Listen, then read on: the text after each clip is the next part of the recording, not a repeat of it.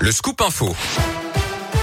Et on retrouve Gaëtan Barallon. Salut Gaëtan. Salut Yannick, bonjour à tous. On débute avec vos conditions de circulation. Pas de grosses difficultés à vous signaler sur les grands axes de la Loire et de la Haute-Loire. Simplement cet accident qui s'est passé juste après 10 heures ce matin entre Sorbier et Saint-Chamond sur la route de Langodan avec euh, deux voitures qui se sont percutées. L'une d'elles est partie en tonneau. Deux femmes d'une trentaine d'années ont été légèrement blessées, transportées à l'hôpital de Saint-Chamond.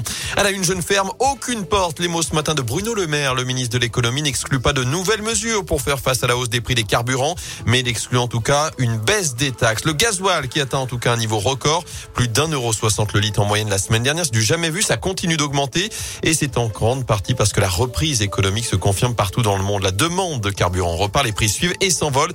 Conséquence logique, mais la finalité reste la même, c'est le portefeuille des Stéphanois qui trinquent. Radioscope est allé à votre rencontre à la pompe. En un mois, là, elle a vraiment augmenté. Du coup, bah, moi, maintenant, je mets 20 euros par 20 euros. Je roule moins et j'essaie d'aller moins loin parce que sinon, euh, on s'en sort pas. Regardez, là, 15 euros, je mets 9 litres. 9 litres, ça me fait même pas deux jours. C'est cher, ça a augmenté. Trop de taxes. Ça va un petit trou dans le budget. De toute façon, on peut pas faire autrement. Alors, on est obligé de s'y faire. Ça arrête pas d'augmenter de semaine en semaine. Euh, Je fais deux pleins par semaine. Avant, je mettais euh, un peu moins de 90 euros et maintenant, quand je fais le plein, c'est plus de 100 euros. Donc, euh, sur euh, 65 litres, ça se voit. Je fais pas le plein justement parce que ça coûte un petit peu cher. Donc je regarde régulièrement combien ça coûte et si ça baisse, je fais le plein. J'essaye d'adapter mes déplacements, mais en même temps c'est pour euh, le boulot, donc on peut pas faire autrement. Et à ce sujet, Bruno Le Maire a ajouté ce matin que le barème fiscal de l'indemnité kilométrique pourrait être revu à la hausse pour la prochaine déclaration d'impôt.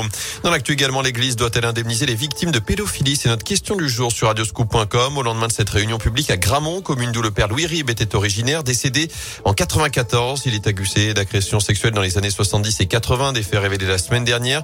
Hier soir, plusieurs dizaines de personnes se sont réunies selon le progrès, certaines pour témoigner des enfants abusés, des parents aussi, d'autres également pour demander réparation.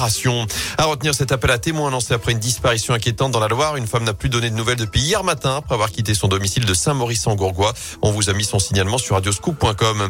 Les gendarmes de la Loire, auteurs d'une belle prise ces derniers jours, ils ont interpellé un couple la semaine dernière après un an d'enquête. Le duo est soupçonné d'avoir escroqué des dizaines de personnes à qui il proposait notamment des chantiers en tout genre.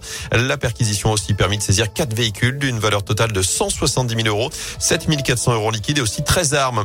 En bref, il n'y aura pas de remontada pour Arnaud Montebourg, l'un des nombreux candidats de la gauche à la présidentielle, crédité d'un pour cent des intentions de vote, a décidé de se retirer ce matin de la course à la présidentielle.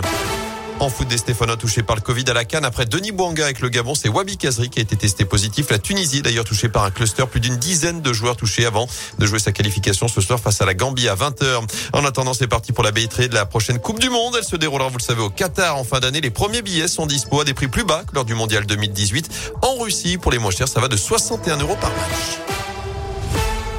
Merci beaucoup.